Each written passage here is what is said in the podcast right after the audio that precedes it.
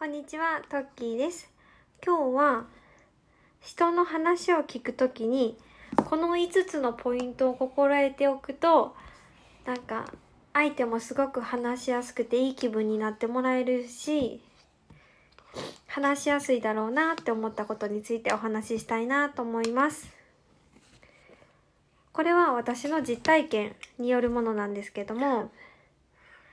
私なんか悩みがあった時にまあ、こういう悩みはここに相談するとかいろいろあってで子育ての悩みに関してまあその時は保健師さんにあのご相談させていただいたんですね。その時その時に保健師さんのご対応があまりにも素晴らしくて私この人の話し方聞き話し方ではなくて聞き方がすごい素敵やなと思ったのでそのポイントを5つご紹介したいなと思います。まずはこう相談乗ってほしい相手とかまあ人は結構誰でもそうなんですけども話したい生き物なので基本的には常に聞く姿勢を持ってくださったことが1点目で2点目がこう相手のことをもっと理解しようっていう質問を投げかけてきてくれたことですね。あこういうことなんでしょうか？とか、こういう時はどう思われますか？とか、こういうことってあるんですか？とか、あ、すいません。電話が鳴って途中で途切れちゃったので、2つ目に分けて、2回に分けてお話ししたいなと思います。2点目が理解しようとしてくれる質問ですね。3点目が適度な同調ああそうですよねとかそれお辛いですよねとか怒りたくないのに怒っちゃう時ありますよねとかこう同調理解してくれようとして理解してますよっていう態度を示してくれることですね。4つ目は自分の考えと絶対違うとこってあると思うんですけども相手の考えを否定しないっていうことです。やっぱり否定されると人間話しにくくなるものなので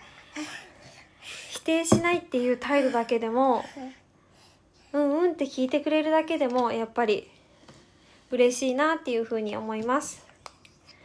最後5点目なんですけども助言っていうのはすごく少なくてただ少しだけちょっとお話ししてくれて、まあ、相手が「じゃこういうのいいですね」っていう考えるのを待ってくれる。それってすごくポイントかなっていうふうに思いました。昔の回でお話ししたことがあったんですけども一流のコンサルタントっていうのは、ま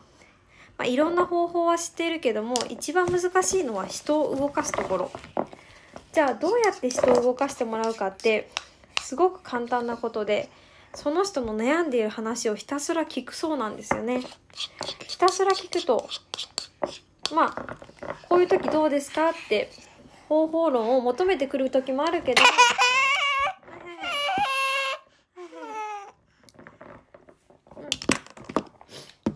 結構みんな自分で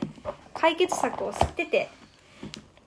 っててとか考えたりするからそれを相手が自分で考えて行動するのを待つことがとっても大切なんだよっていう話を何か本とかでね私読んだことがあって確かにそうだなって思いました。相手に言われたことってよりも自分で考えたことの方が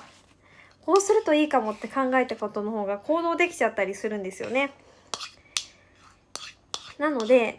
相手が考えている時間考える時間を持ってあげるっていうのもとても大切なことかなっていうふうに感じました。